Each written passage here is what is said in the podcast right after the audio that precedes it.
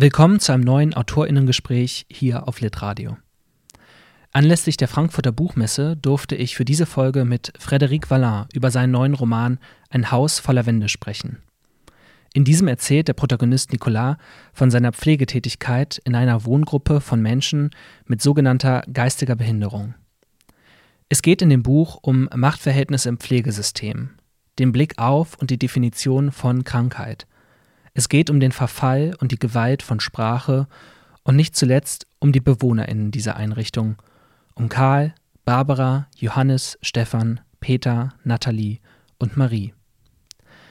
Frédéric Vallin wurde 1982 geboren und lebt in Berlin.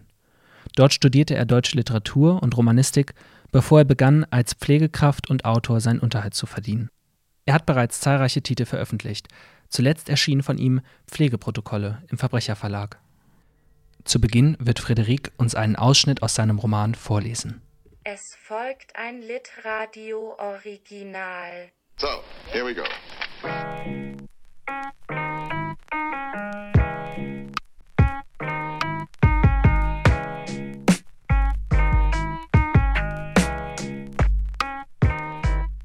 Ich wache auf, ich strecke hoch, ich sehe nach. 17 vor 5, in zwei Minuten geht der Wecker. Fünfmal bin ich schon aufgeschreckt heute Nacht. Ich schlafe immer schlecht vor Frühdiensten. Ich muss dahin, da raus zur Arbeit. Ich muss pünktlich sein. Sonst funktioniert nichts, sonst bricht alles zusammen. Tagesstruktur, Medikamentenvergabeplan, BewohnerInnen, Haus, ich. Man soll seine Arbeit nicht mit nach Hause nehmen. Ich nehme meine mit ins Bett. Ich habe in fünf Jahren dreimal verschlafen. So geht das den meisten der Kolleginnen. Wer häufiger verschläft, ist wahrscheinlich Alkoholiker, wird man mal beobachten müssen. Schon vor dem ersten Kaffee denke ich in Symptomen. Ich stehe auf, ich ziehe an, ich gehe raus. Im Kopf wabert der Morgennebel, hin und wieder taucht aus der Ferne ein Gedanke auf. Es weht ein steter, kristallkalter Wind um die Häuser, der mir schlagartig ein Gesicht modelliert. Die kalte Nässe der Straße zieht mir die Beine hinauf. Ich bin, wie, wie sagt man, noch nicht ganz beieinander, mein Körper auch noch nicht. Die Gelenke funktionieren unterschiedlich gut, Knöchel und rechtes Knie schon beinahe einwandfrei, die beiden Ellenbogen und die Hüfte noch ein wenig taub, Schultern weiß ich nicht, die habe ich noch nicht benutzt bisher. Das linke Knie hingegen bleibt dumpf und stumpf, kurze Momente des Schmerzes, Sportverletzung schlecht verheilt, in 40 oder 50 Jahren wird mein Körper überall so sein. Da ist dann jeder Tag zu jeder Uhrzeit morgen um fünf. Ich werde jahrelang schlechte Laune haben, hoffe, dass es bis dahin interessante Medikamente gibt. Ich atme ein, ich atme aus, ich laufe los. Um diese Uhrzeit ist alles egal, so ist es halt. Morgen um fünf gibt es nur Tatsachen, keine Gründe. Mir bleibt nur festzustellen, auf dem Weg zur U-Bahn kommen mir entgegen eine Gruppe betrunkener junger Touristen, ein betrunkener junger Mann mit einem Döner in seiner Hand, ein betrunkener älterer Mann. Sie fallen aus den Bars, der Salat fällt aus dem Döner, alles fällt. Ich wette drei zu fünf, dass jemand in die S-Bahn gekotzt hat. Und wenn es so ist, wird es mir egal sein. Selbst wenn einer drin liegt, wird es mir mindestens zwei Stationen egal sein. Morgens um fünf sind alle Menschen Arschlöcher, die anderen, man selbst eh. Ich komme an, ich bleibe stehen, ich zünde an. Es ist der dritte Frühdienst am Stück, es ist das fünfte Jahr am Stück, der dritte Frühdienst. Fünf stehen im Plan, drei Fünftel ist mehr als die Hälfte. Kleinster gemeinsamer Nenner. Welches war nochmal der Nenner? Die fünf. Um fünf bin ich los, eine Stunde Fahrzeit. Ich stehe am Bahnsteig und rauche. Im Gehen hat mein Kopf noch besser funktioniert. Die S-Bahn fährt ein, es hat keiner hineingekotzt. Noch nicht. Ich nicke einmal in die Runde, warum tue ich das? Jemand hört Musik, niemand liest. Draußen ist alles schwarz, 5.20 Uhr. Natürlich bin ich niedergeschlagen. Kein Mensch kann fröhlich sein um diese Uhrzeit im tiefsten Winter. Wer regelmäßig so früh aufsteht, säuft für gewöhnlich. Jäger zum Beispiel oder was weiß ich. Alkohol ist ein hervorragendes Antidepressivum. Leider hält die Wirkung nicht lange vor. Leider kommt irgendwann immer der Kater. Jede Euphorie muss bezahlt werden. Man könnte meinen, das Scheißzeug sei von den Protestanten erfunden worden. Oh, ein Gedanke. Ich werde langsam wach offenbar. Ich steige aus, ich rauche, ich steige ein.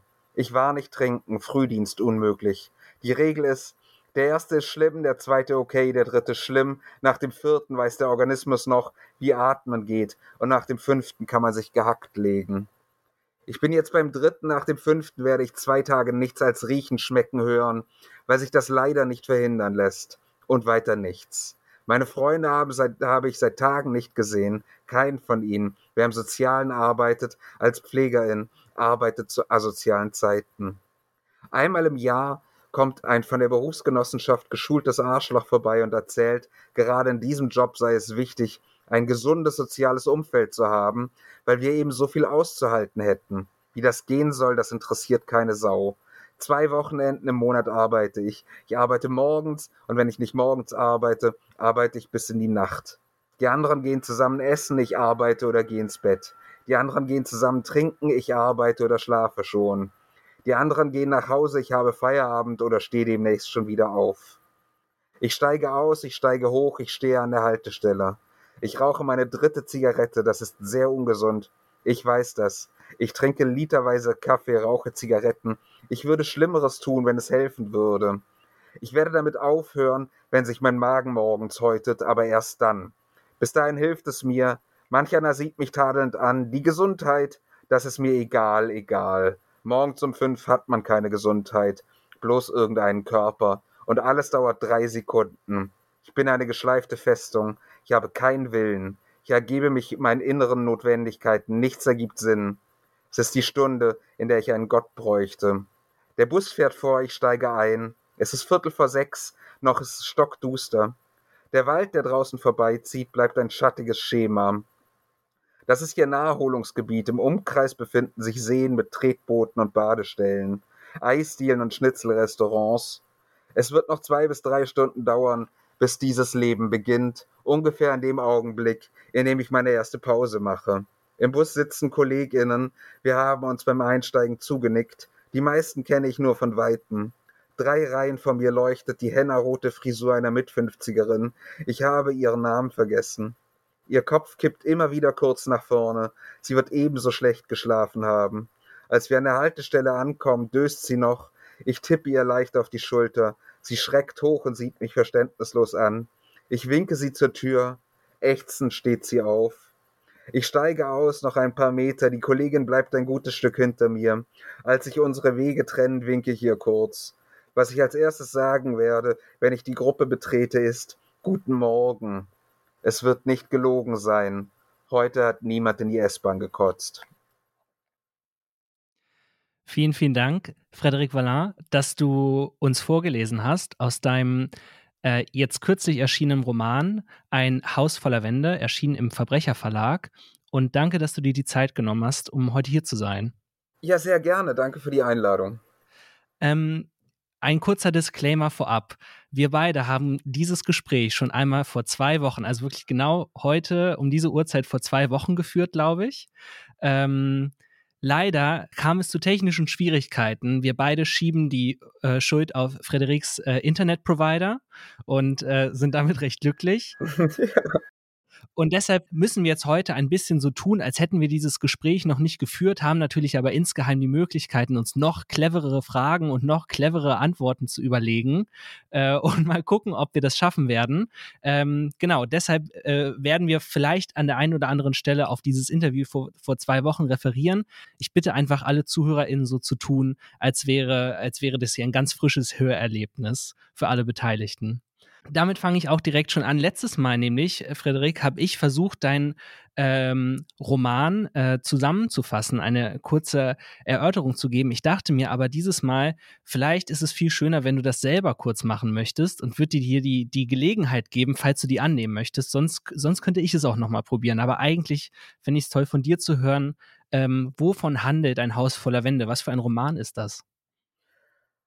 Oder könnte man ja eigentlich auch direkt dann zu der Genrefrage fast schon überleiten dann. Ähm, aber äh, im Grunde der Protagonist ähm, äh, beschreibt darin ähm, seine Erlebnisse, Gedanken, äh, Überlegungen, auch seine Recherchen, ähm, die sieben Jahre lang, äh, über sieben Jahre verteilt, äh, äh, dort in der Zeit arbeitete er auf einer Gruppe mit sogenannten Menschen mit, äh, mit Menschen mit sogenannter geistiger Behinderung ähm, und lernt darüber Verschiedenes kennen. Die Arbeit im Sozialen zum einen, die Pflege, ähm, sich selbst, seinen Ekel, seine Grenzen, seine ähm, Ängste, ähm, aber auch seinen Spaß an dieser Arbeit und sein, ein Stück weit auch sein Humor, würde ich sagen. Mhm, ja.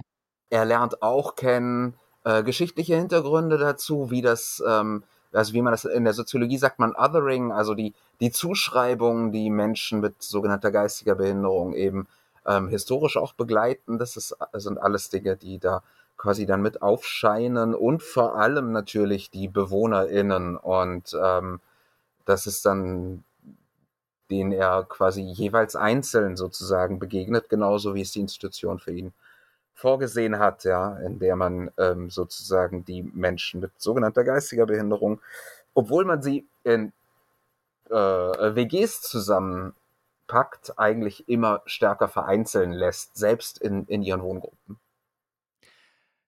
Vielen Dank für die Zusammenfassung. Du hast es gerade schon gesagt, glaube ich, ganz eng mit, mit auch mit dem Inhalt dieses Romans ist auch die Frage der, der Gattung, äh, an, äh, die Frage der Gattung ist daran angeknüpft.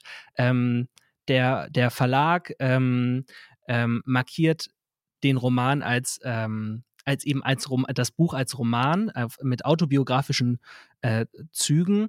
Ähm, ich finde es ganz interessant, wenn man dieses Buch liest, dass, dass ich finde, dass dort ähm, Gattungen vielleicht auch gesprengt werden oder ineinandergreifen. Also es ist zu Teilen sehr stark essayistisch, gerade wenn du eben historisch erzählst von den Verbrechen im Nationalsozialismus an Menschen mit sogenannter geistiger Behinderung. Ähm, dann ab und zu auch irgendwie hat man das Gefühl von äh, ja, Sachbuch oder vielleicht sogar Oral History. Wie wichtig war für dich die Gattungsbezeichnung oder die Gattung im Kopf beim, beim Schreiben oder ist es dir auch beim Rezipieren besonders wichtig, dass man dort eine, eine Gattung äh, vor Augen hat, die Gattung des Romans?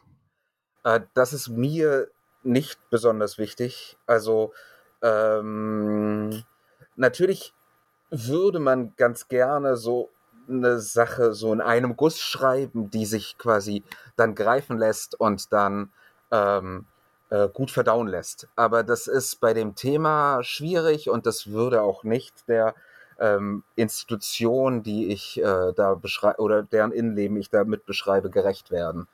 Ähm, das war also keine Option, wobei das keine theoretische Vorüberlegung von mir gewesen ist, sondern ich habe halt angefangen, verschiedene ähm, Umstände zu beschreiben und habe gemerkt, manche brauchen verschiedene Sprachen. Ähm, und das kann man in einem Roman halt schlecht machen. Ich war vor unserem ersten Gespräch eigentlich immer dabei zu sagen, das ist im Grunde ist es ein fiktionalisierter, ist es zwischen fiktionalisiertem Bericht und ähm, Roman irgendwo. Inzwischen würde ich fast sagen, es ist das Porträt der Institution, ähm, ähm, das Porträt dieses Hauses sozusagen. Ähm, und genauso wie es eben viele Wände hat, muss man sich diesen Wänden, kann man sich denen nicht so äh, in einem Gesamtplan ähm, nähern, sondern ähm, braucht ganz unterschiedliche, also eben weil die Pflegearbeit auch so durchsetzt ist von einer eigenen Sprache und von eigenen Begrifflichkeiten und die Sprache bei den einzelnen ProtagonistInnen eben auch unterschiedlich ausgeprägt ist die historische Sprache ist wieder eine ganz andere. Das muss man ja auch mit reflektieren und muss man auch irgendwie mit, mit reinschreiben, finde ich. Ähm, und insbesondere war für mich da auch ein eine Herausforderung, sagen wir mal so, dass es äh, für das, was ich davor hatte, im Grunde kaum Vorbilder gab. Ähm, also es gibt natürlich irgendwie über einzelne Krankheitsbilder und so weiter immer wieder Romane, die dann so äh, tun, als wären sie Romane über das gesamte, also über die gesamte Krankheit, aber das ist immer, das ist immer sehr stark diagnosegebunden, erstens.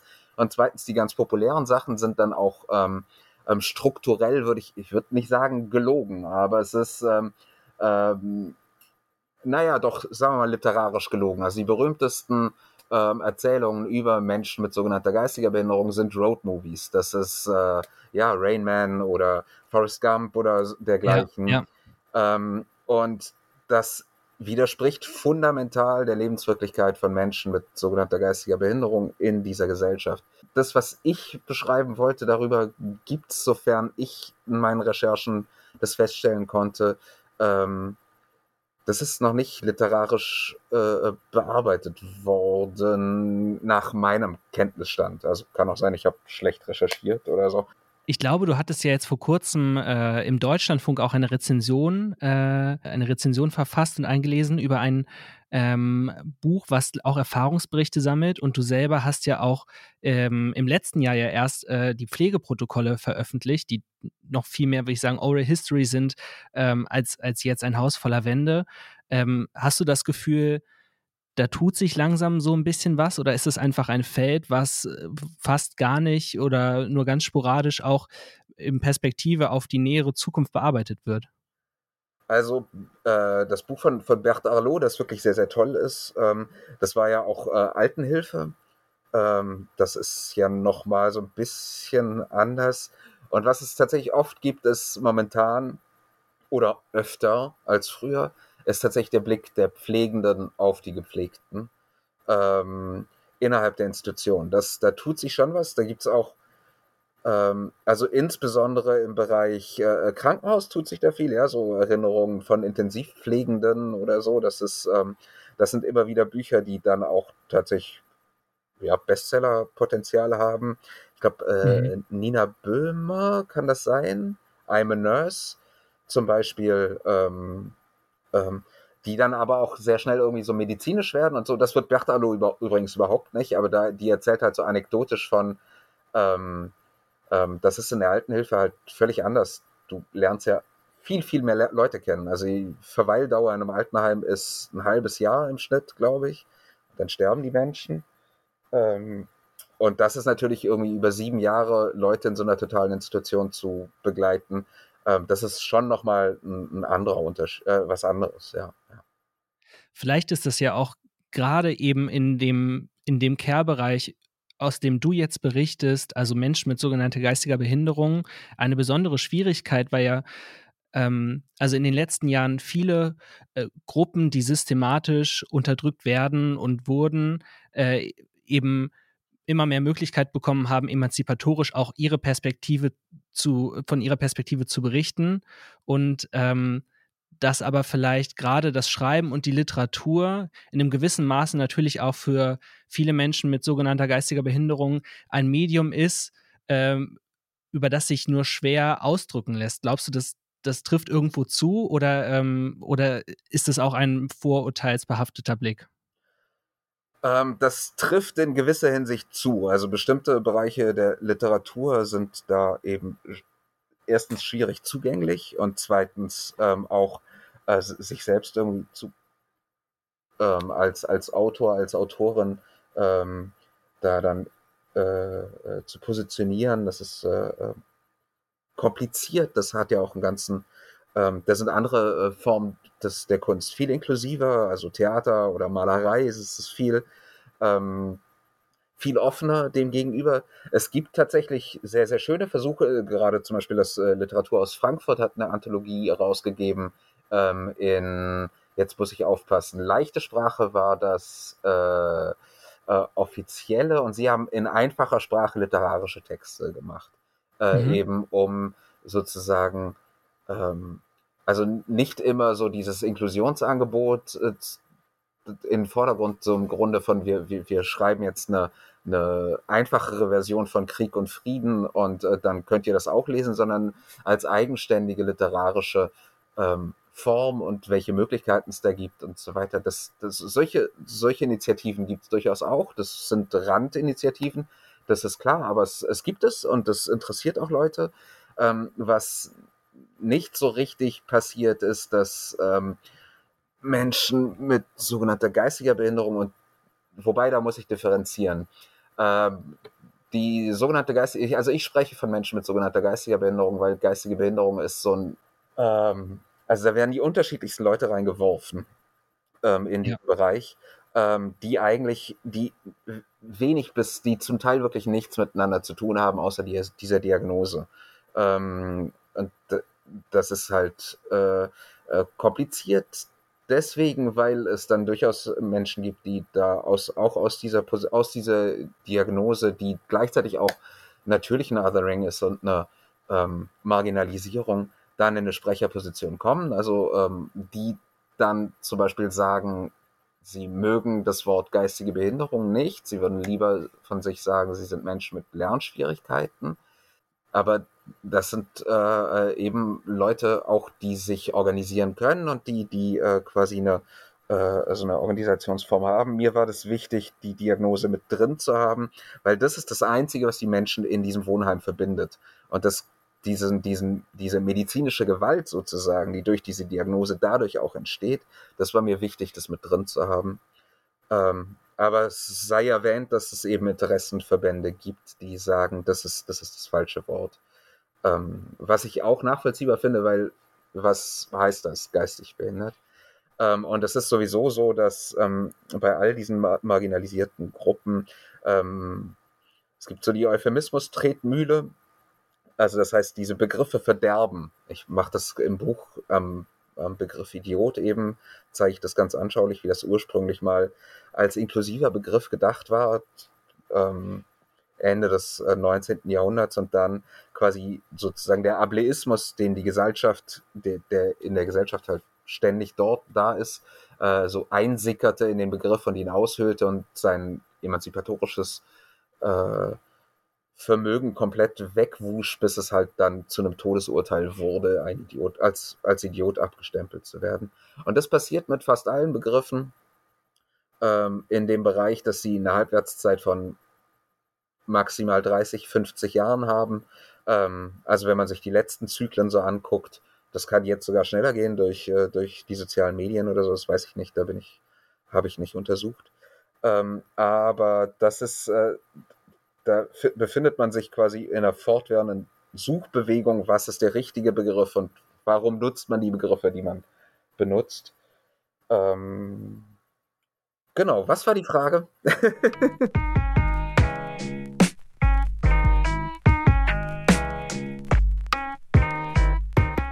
Vorher waren wir, glaube ich, bei dem, ähm, wer berichtet hier über wen, wer hat eine, wer hat eine Stimme, wer kann wovon mhm. erzählen und wovon wird erzählt.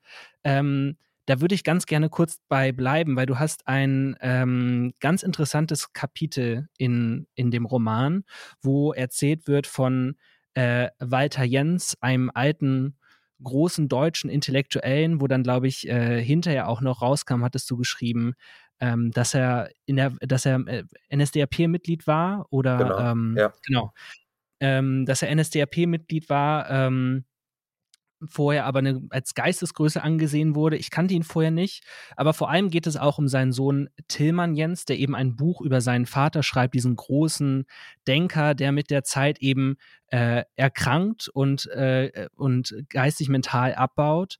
Und er erzählt eben von dieser Erkrankung und ähm, er spart auch Details nicht aus und dann berichtet äh, Nicolas, der Protagonist des Romans, eben von diesen Pressereaktionen, die es darauf gab, die eben hauptsächlich darauf ein, äh, abzielten, wie kann man nur davon erzählen, das entblößt diesen Mann doch total. Ähm, sowas gehört nicht in die Öffentlichkeit, sowas Privates, wenn man irgendwie von, von den Windeln erzählt, in die ein älterer Mensch dann auf einmal gesteckt werden muss. Ähm, und ähm, der, der Take in dem Roman ist eigentlich ganz interessant, dass man dann sagt, ähm, das zeigt ja eigentlich, wie große Teile der Gesellschaft damit umgehen wollen. Das ist eben etwas, was ins Private gehört, was öffentlich nicht verhandelt gehört. Und jetzt ist es so, dass Nicolas eben ähm, oder du natürlich als Autor, der auch, der, der vieles eben aus seinen beruflichen Erfahrungen hier schöpft, was er schreibt, sagt, genau das muss aber eigentlich in die Öffentlichkeit geholt werden. Also man muss das entprivatisieren, man muss das sichtbar machen, man muss darüber in den Diskurs kommen. Und trotzdem ist natürlich immer die Frage, ähm, die, die dabei mitschwingt, was erzähle ich von wem? Von Menschen, die vielleicht auch vorher das gar nicht wirklich gegenlesen und einschätzen können und ihre Perspektive drauf haben. Und da wäre jetzt nochmal die Frage, wie bist du damit umgegangen, mit diesem Konflikt, in dem man da vielleicht ist als Autor? Ja, das war natürlich sehr, sehr schwierig. Also für mich war eben wichtig, dass ich ähm, sozusagen die Menschen, die ich da ähm, äh, beschreibe oder teils ja auch, also zumindest, es sind zumindest teilweise auch Porträts, ähm, dass ich, also ich habe versucht, sie nicht zu verraten. Ähm, ich habe versucht, äh, sie darzustellen und ihr, ihre Existenz und weil, also das andere wäre, die andere Möglichkeit wäre gewesen, einfach komplett darüber zu schweigen.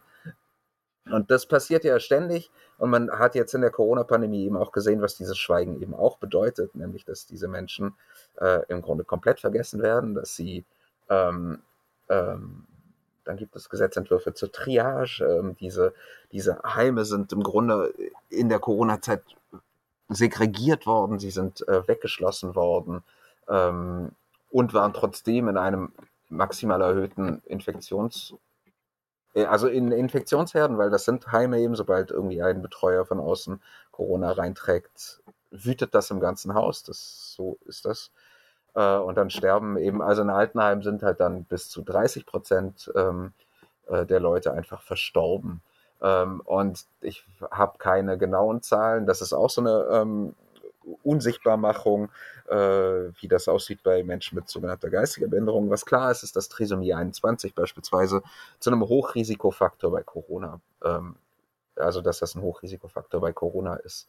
Ähm, aber so, also diese Menschen zu verschweigen, war für mich dann irgendwann keine Option mehr, sondern ähm, und was ich halt und woran ich mich messen lassen muss, ähm, ist, ähm, habe ich sie dadurch, wie, wie ich sie gezeigt habe und ähm, dass ich sie gezeigt habe, habe ich sie äh, damit verraten, entblößt oder oder habe ich oder ist es mir gelungen, sie zu zei zeichnen, so dass man ähm, äh, ja sie wahrnimmt. Ähm, und das ist eine Frage, die wird, die wird, auf die wird es sehr, sehr viele unterschiedliche Antworten geben. Ähm, und ja, ähm, für mich war es, also es, es war ein skrupulöses Schreiben, ähm, weil ja die Vorstellung, dass man etwas über jemanden schreibt, also die, die Macht, die man in der Pflege selbst hat, die spiegelte sich da in, im Schreiben halt nochmal. Ja, also ich habe nicht nur quasi den Alltag in der Hand, sondern auch wie er gelesen wird. Ähm, und vielleicht noch in, in Jahren gelesen wird. Ja, also jetzt von also wie er festgeschrieben wird, ist vielleicht das, das richtige Wort. Und das ist ähm, dieser Macht, muss man achtsam umgehen, aber das gelingt auch nicht immer. Also das ist nicht so, dass ich jetzt hier sitze und vollständig davon überzeugt bin, dass mein Vorhaben äh, da äh, rein und äh, äh absolut gelungen ist. Ähm, aber ich glaube auch das Sprechen darüber, macht eben den Raum auf, über, über diese Menschen auch zu sprechen. Und das macht eventuell dann auch den Raum auf, dass diese Menschen selbst vielleicht mehr gehört werden. Ja, deswegen war das jetzt meine Lösung. Ich bin, also es wird nicht die eine Lösung geben, um dieses Problem zu äh, äh, aufzubrechen, aber das ist so mein Vorschlag sozusagen. Mhm.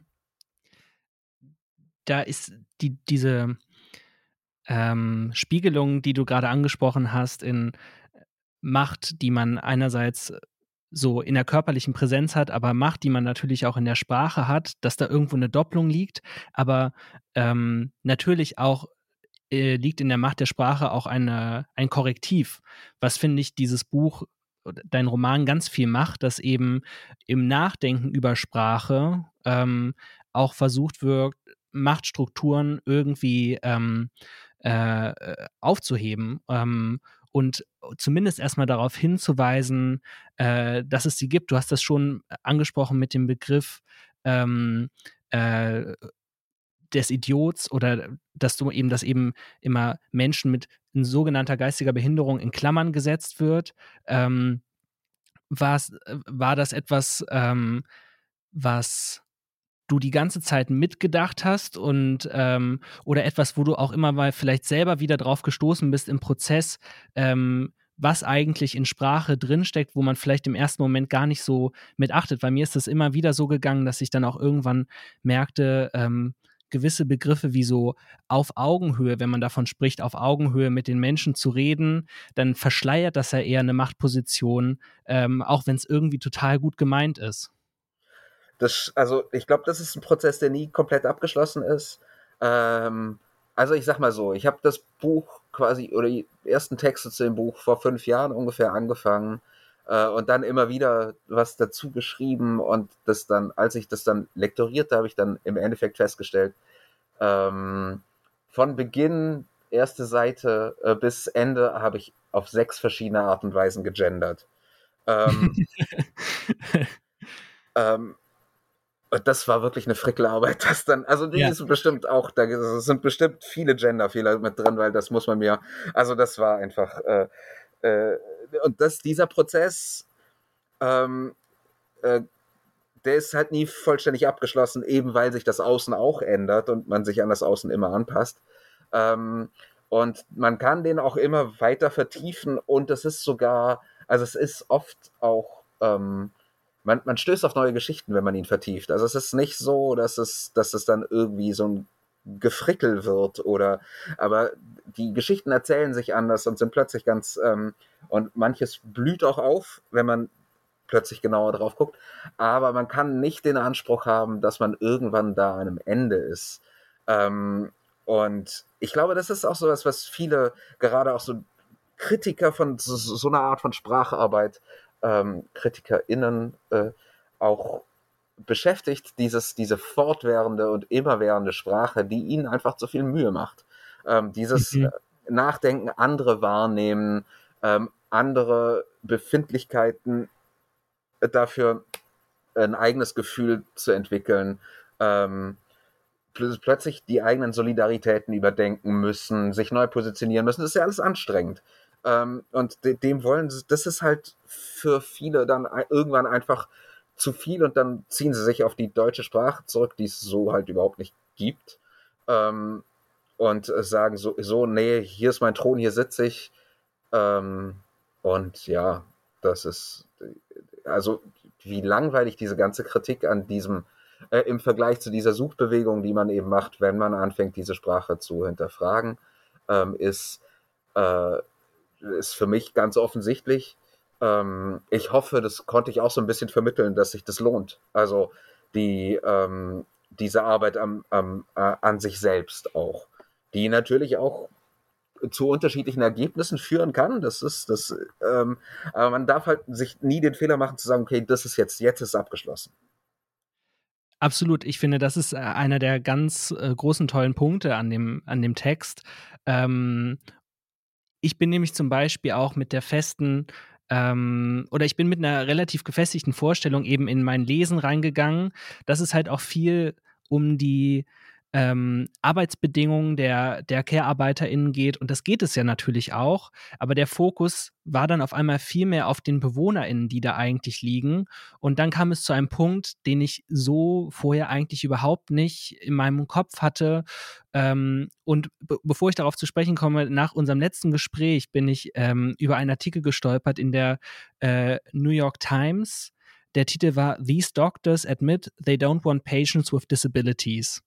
Äh, da wurden eben Ärzte anonym befragt, die dann ähm, wirklich teilweise erschreckend offen gesagt haben, Menschen mit Behinderung machen mir nur Arbeit und ich kann das in meinem Alltag nicht haben.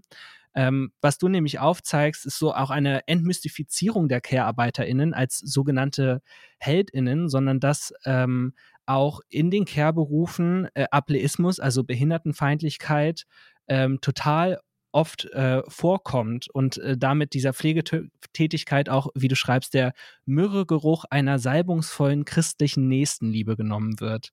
Ähm, magst du da vielleicht ein, zwei Erfahrungen teilen, die du in, den, in, in dem Roman auch niedergeschrieben hast? Ähm, ja, also der Protagonist war dann auf einer Integrationsdisco, so einer sogenannten, also das ist irgendwie dann häufig in so äh, Sportheimen oder sowas, also in eher rustikaleren, so Jugendclubs oder so. Äh, da werden dann regelmäßig solche Diskos veranstaltet, wo dann Menschen häufig ähm, entweder aus dem, aus dem betreuten Einzelwohnen oder eben aus, aus Gruppen dann zusammenkommen und da zusammen so eine Art Disco feiern. Also was heißt so eine Art? Das ist eine richtige Disco. Läuft sehr viel Schlager dann. Ähm, und äh, dann da saß halt eine Kollegin dann neben dem Protagonisten und sagte, äh, jemand, der da irgendwie seit 30 Jahren dran arbeitet und sagte, äh, ich bin schon froh, dass meine Kinder nicht so sind. Also so mhm. sinngemäß. Also mhm. so diese Abgrenzung von die und wir, die gibt es halt in der, bei den Pflegenden noch viel, viel stärker, ähm, als das in der Gesamtbevölkerung. Also das ist quasi die, die auf, die, die, soziale Aufgabe, die die Pflegenden ähm, äh, übernehmen. Sie sind die Membran, die äh, die sogenannten Menschen mit Behinderung trennen von denen, die halt nicht als, nicht als solche gelten. Ähm, und es zeigt sich eben auch in so Dingen wie, also in den Pflegeprotokollen ist das auch halt relativ oft, reflektieren das Leute eben, dass zum Beispiel in einem Altenheim in einer Kleinstadt, ähm, da dann, äh, oder da ist auch eine Behinderteneinrichtung, ähm, wo dann quasi die Mütter des Dorfes, nachdem die Kinder ausgezogen sind, ähm, anfangen dort zu arbeiten, weil sie haben sich auch schon um Kinder gekümmert, also können sie das auch. Mhm. Ähm, so diese, ähm, diese Art von Trennung und auch dieses Verkindlichen von Menschen mit sogenannter geistiger Behinderung, ähm, das sind halt die augenscheinlichsten. Das ist so, das ist so ähm, sanfte Gewalt, also so, so Gewalt, die man nicht auf den ersten Blick sieht, die aber eben ganz viel verhindert, ähm, ganz viel Persönlichkeitsentwicklung verhindert, die Leute extrem klein hält. Ähm, und das Schlimme ist, ähm, äh, die meinen das ja gut. Also sie denken, sie meinen es gut. Ähm, und das ist sehr, sehr verbreitet unter, ähm, unter Pflegenden. Und das ist, das muss man auch im Hinterkopf, sich im Hinterkopf behalten, wenn man über Pflegekrise und so weiter spricht. Momentan spricht man sehr viel über Pflegende, äh, insbesondere in den Krankenhäusern. Aber worum es ja tatsächlich auch gehen sollte, sind die Leute, die betreut werden. Also es sollte auch um die Gepflegten gehen, um die PatientInnen.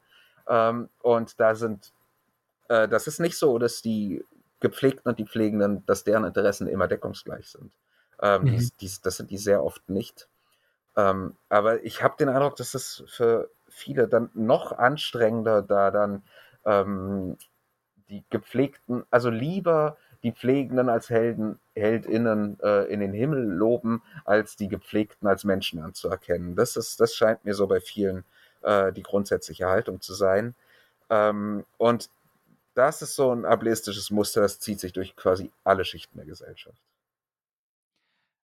Das äh, fand ich eine ganz interessante Stelle. Ich weiß leider nicht mehr, welcher der äh, Bewohner es war, ähm, aber ähm, Nicolas, der Protagonist, beschreibt eben, ähm, immer wieder auch, was für Eltern es der Bewohner gibt, also was für Typen Eltern. Also entweder die, die ähm, die ganz froh sind, dass sich jetzt endlich jemand um sie kümmert, Leute, die vielleicht auch den kom komplett den äh, Kontakt abgebrochen haben, aber dann auch die, die nerven, in Anführungszeichen, also die immer wieder hinterher sind zu sagen, ähm, wie wird, wie wird mein Sohn oder meine Tochter oder mein Kind hier betreut?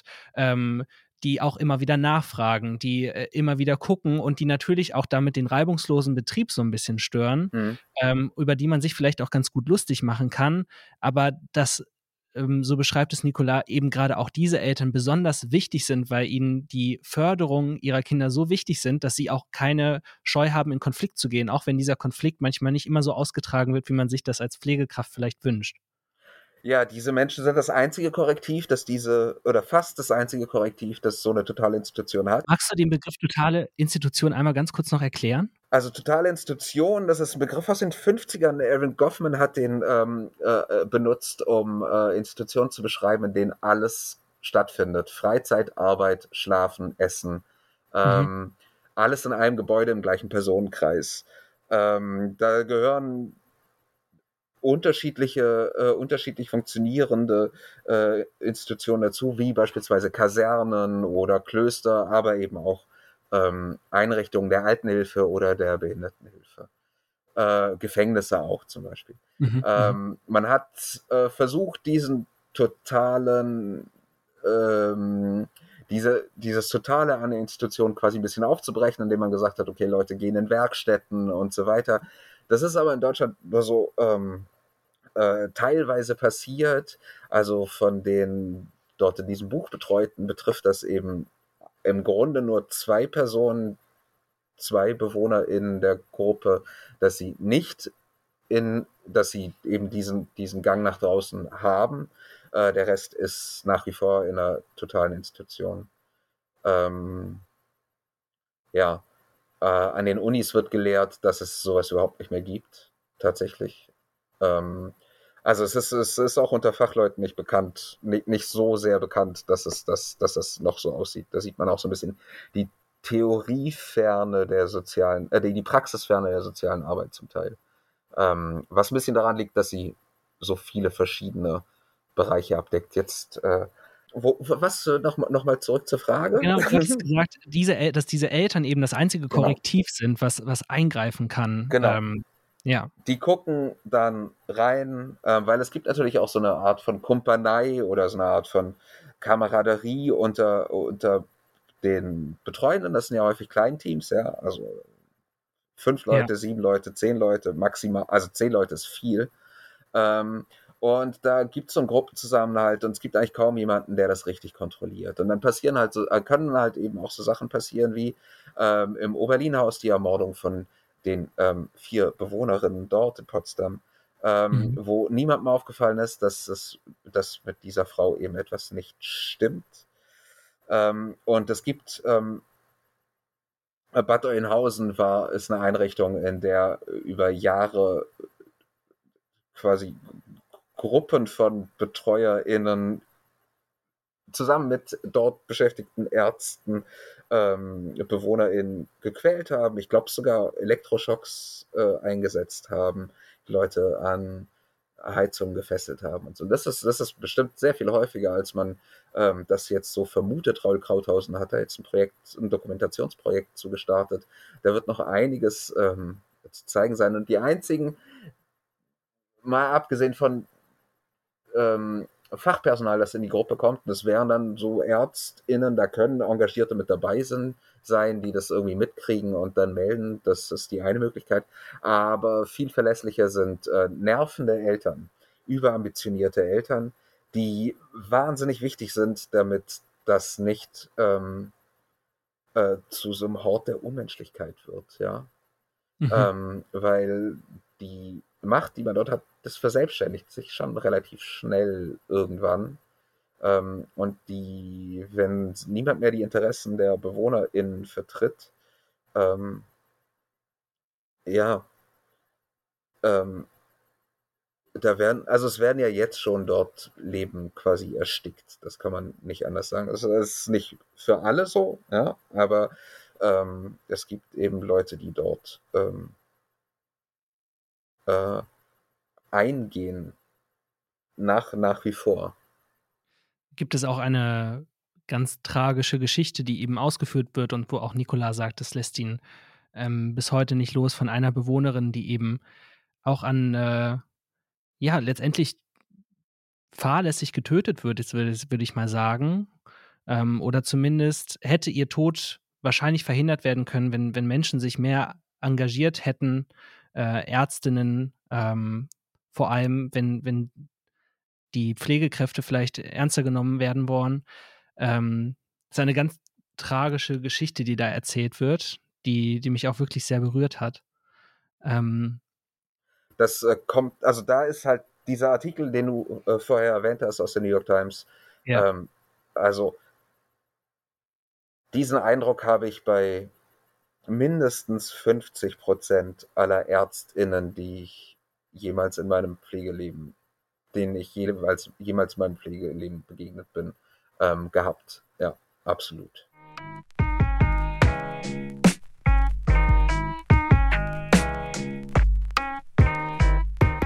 Jetzt ist, sind viele Kontexte, in denen eben dieser Roman stattfindet, sehr ernst, sehr düster, sehr tragisch auch. Ähm, mir ist es aber ganz wichtig zu sagen, dass es ein würde ich sagen, mindestens zur Hälfte sehr, sehr komischer, witziger, äh, anrührend, äh, lustiger Roman auch ist. Ähm, und wir haben äh, bei unserem letzten Gespräch ganz viel über Schlager philosophiert. Und ich weiß nicht, ob wir das nochmal so schön hinbekommen, aber ich fände es ganz toll, äh, falls wir da irgendwie nochmal so ein bisschen hinkommen. Ähm, äh, du berichtest oder Nicola berichtet eben, dass wenn man in einer dieser Einrichtungen arbeitet, man nicht von Schlager loskommt, egal wie sehr man es hasst oder nicht, dass Schlager omnipräsent ist in diesen Einrichtungen und vielleicht auch der einzig angemessene Platz für deutschen Schlager ist. Kannst, kannst du noch einmal erklären, warum, Frederik? Also es ist ja so, dass im deutschen Schlager so ähm, äh, die kleine, feine Welt immer so beschrieben wird. Das Glück ist immer ganz klein und es ist auch immer, es ist auch immer so, also es hängt auch so am nächsten Apfelbaum und ähm, die Moral ist auch immer so ganz klein, man muss freundlich sein und zugewandt und so und Na dann klar. richtet sich alles und ähm, es geht auch viel so um Gemütlichkeiten und ähm, oder und also wenn Fremdes auftaucht, dann immer so exotisiert, ja. Ähm, also dann völlig überzeichnet, äh, total grell wie im Fasching. Und das ist äh, für, natürlich ähm, sind die meisten Schlager irgendwie für, für das Publikum, das eigentliche Publikum, für die es geschrieben ist, also die ZDF-Fernsehgarten gucken oder das deutsche Kleinbürgertum, für die Udo Jürgens oder so, der ein, ein großer Dichter gewesen ist. Ähm, da ist es natürlich komplett gelogen, weil da irgendwie völlig die, die, das eigene, ähm, das eigene Buckeln und nach unten treten und äh, diese ganze, sich in diesem System aufhalten, ähm, das wird alles äh, ausgeblendet im Schlager. Das gibt's nicht. Der, der Chef ist halt nicht äh, kein Ausbeuter, sondern er ist halt ähm, gemein. Äh, und er ist irgendwie, man muss sich ihm gegenüber quasi großherzig verhalten oder so, oder so in die Richtung. Aber wenn man sich innerhalb einer solchen Einrichtung so einen Schlager anhört, dann ergibt er ganz viel Sinn. Ähm, weil genau diese, man braucht genau diese Gemütlichkeit, alles was draußen ist, ist extrem weit weg und wird dadurch extrem grell und ähm, diese Gemütlichkeit ist auch die einzige, die einem bleibt und dieses Gefühlige, was im deutschen Schlager immer so ähm, und das Einfache daran, ähm, das ist was, was so ein extrem redu räumlich reduziertes Leben eben auch mit sich bringt. Ähm, und das, was draußen auf eine brutale Art sentimental ist, ist es drin äh, eher auf so eine ähm, sehnende Art, also, also so eine romantische Art. Äh, und da verliert der deutsche Schlager tatsächlich seinen kompletten Schrecken. Ähm, allerdings nicht für diejenigen, die drin, die dort arbeiten und ihn dann quasi als Ohrwurm draußen wieder mit sich rumtragen. Ja? Das ist, ja. das, das, das sind da. Auch dafür kriegt man sein Geld, dass man das aushält. Also nirgends ist Udo Jürgens mehr Poet als in solchen Einrichtungen.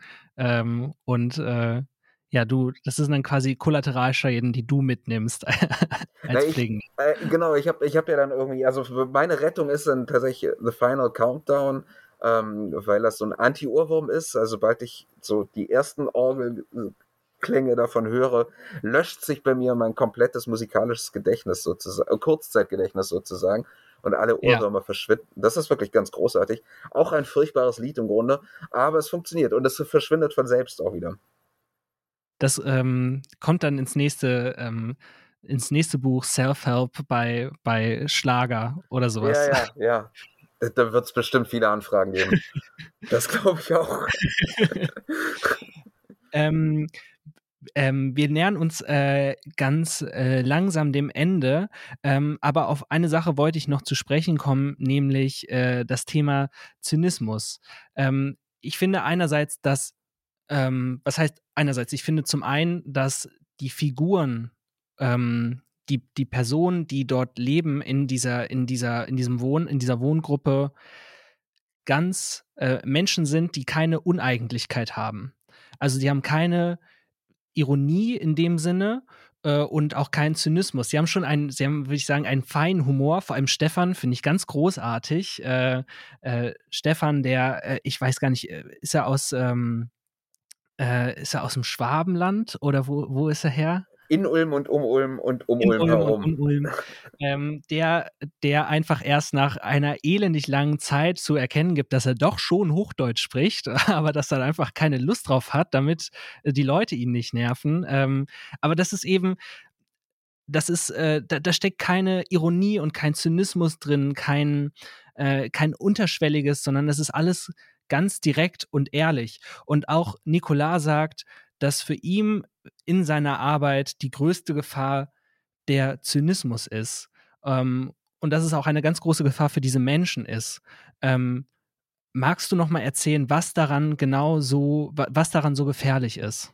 Also ich weiß nicht, ob Stefan nicht doch auch hin und wieder ironisch sein kann. Ähm, okay, ja, das will ich ihm nicht unterstellen, aber das war so meine, meine Lesart. Oder, ja, aber zynisch, zynisch ähm, ist daran eben wenig. Also der Zynismus akzeptiert eben viel von dem, was er kritisiert äh, und begibt sich selbst in so eine überlegene Haltung und äh, tut so, als könnte man nie nur von oben drauf schauend ähm, äh, ein bisschen nonchalant auch äh, kommentieren und ab, abfällig und abschätzig. Zynismus ist was für Leute, die sich, die sich äh, abgefunden haben mit allem außer mit ihrer Rolle darin, die sich quasi mit dem, was sie da sehen, davon noch so ein bisschen abgrenzen wollen und sich ein bisschen darüber erheben. Zynismus ist nicht für Leute, die sich ähm, in die Umstände hineinbegeben und ähm, versuchen, äh, an ihnen zu lernen. Ähm, der Zynismus hat häufig so etwas Abschließendes und Abschätziges auch. Und das, es gibt sehr viele zynische äh, Pflegende, die dann äh, durchaus Mechanismen haben, um mit einzelnen äh, äh, Leuten dann noch zurechtzukommen oder sie auch kennenzulernen. Aber ihr Zynismus gilt dem kompletten Pflegesystem das, und das, die verhindern schon auch, dass sich dieses System dann eben ähm, ändert. Ähm, dieser Zynismus kommt tatsächlich auch von einer relativen Machtlosigkeit, die eben in verschiedenen Branchen äh, unterschiedlich gewachsen ist, aber im Grunde eine Erfahrung ist, die alle Pflegende teilen. Ähm, und ist so eine Art Panzerung, die aber für meine Begriffe der falsche Weg ist. Ähm, diese Enttäuschung in Zynismus zu übersetzen, ist nicht, also ist nicht das, wie ich mir eine humane, also keine Grundlage für das, was ich mir als humane Pflege vorstelle. Das war jetzt so ein moralischer Appell in, innerhalb des Romans sozusagen. Ja, ja. ja. Aber warum nicht auch, äh, wir können uns doch auch die Zeit für moralische Appelle nehmen. Ja, absolut, ja, ja. Jemand muss es ja machen. Dann ähm, würde ich mich vielleicht, äh, ich, zum Schluss vielleicht die Frage, der Roman ist jetzt seit einer Woche, glaube ich, draußen. Ich glaube, er ist am 17. Oktober erschienen. Ja, ja. Ähm, genau, als wir, als wir das letzte Mal gesprochen haben, war er noch nicht draußen. Ähm, jetzt ist die Frage, du selbst kannst auch aus ähm, gesundheitlichen Gründen gerade würde ich sagen, nicht besonders viel raus, nicht an Lesungen oder äh, Presseterminen in Präsenz teilnehmen, wie man das vielleicht sonst machen würde, wenn man äh, aufregenderweise einen neuen Roman veröffentlicht hat. Ähm, wie war diese erste Woche jetzt des Erscheins für dich und ähm, wie geht es für dich weiter? Wie schaust du jetzt auf diesen, auf diesen Winter, jetzt wo die Zahlen immer, immer mehr werden, auch die, die Corona-Zahlen?